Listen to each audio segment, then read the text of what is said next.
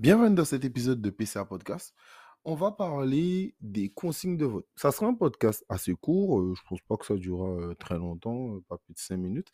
Mais euh, je trouve intéressant ce phénomène qui dure depuis plusieurs années, où il y a le fait que des personnalités publiques, le plus souvent, hein, ça a vraiment commencé avec eux, et puis des amis, les collègues, la famille, expliquent pour qui il faut voter. Et c'est vrai que je suis tombé sur ça pendant les fêtes de Pâques, où sur la plage, au moment, euh, euh, certains débats voulaient en tout cas commencer en, en m'expliquant qui est-ce qu'il fallait voter ou pas.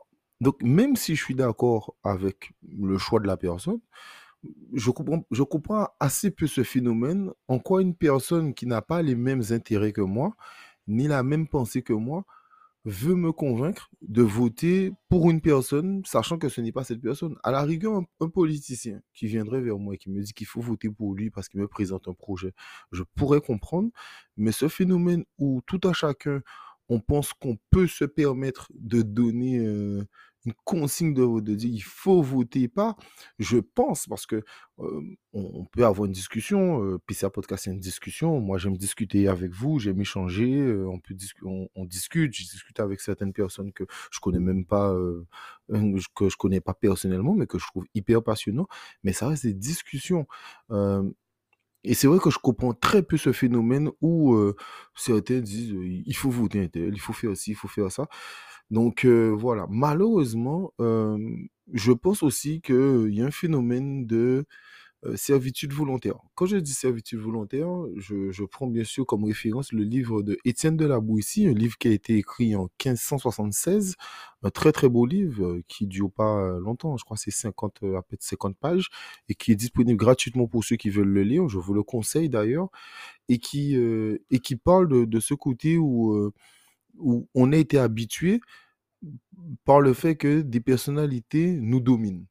Et, euh, j'adore cet exemple aussi où il parle euh, de Crésus, de Crésus qui, euh, qui aimait un village, qui voulait se rebeller. Et au moment de se rebeller, son général voulait attaquer le, le, village et il explique que non, qu'il va réfléchir à une solution. Il revient deux, trois jours plus tard et lui explique que finalement, il n'enverra pas de, soldats parce que ça lui coûtera trop cher. Il ne veut pas détruire le village parce qu'il l'aime bien. Donc finalement, il va créer des, tables de jeu et, euh, et c'est ce qui a permis de, pouvoir baisser. Donc, je pense que c'est là aussi d'où vient l'expression euh, du pain des jeux pour le peuple.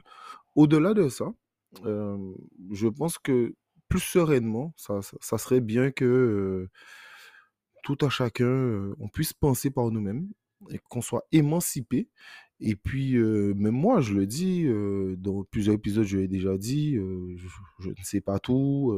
bien sûr que ça m'arrive très souvent de rebondir par rapport au parcours d'une personne ou par rapport à certains sujets comme l'économie. J'ai déjà parlé du Yémen, de Thomas Sankara, de la Russie, Ukraine, etc. Mais on apprend tous les jours, quoi. Et c'est pour ça que j'aime discuter avec vous, c'est parce que j'apprends de vous. Donc, si j'ai un petit conseil à vous donner, faites attention à ça. Euh, n'hésitez pas à discuter, autour de vous, mais faites toujours attention à ceux qui veulent vous expliquer qu'il faut voter pour pour ça. Je vais donner un autre exemple.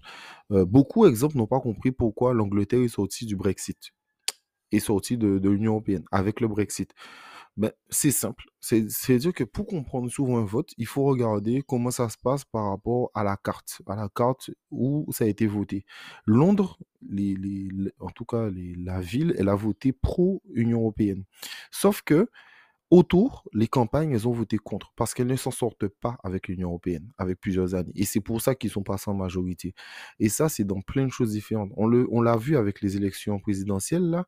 Ben, si Marine Le Pen est passée dans plus de, je crois, 24 000 communes sur 32 000, c'est simplement parce que les gens ne s'en sortent pas. On a vu les, les petites révolutions, que ce soit même en Guadeloupe ou avec les Gilets jaunes, les gens ne s'en sortent pas avec le système.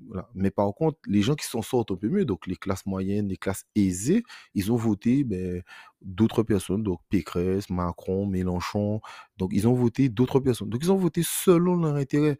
Moi, je peux ne pas être d'accord avec une personne, mais si dans son intérêt, c'est mieux de faire ça, ben moi, je conseillerais toujours à une personne de faire ce qui est bon pour elle mais je ne comprendrai jamais ce côté où on dit à la personne non, il faut faire ça. C'est c'est pas je pense, c'est il faut le faire.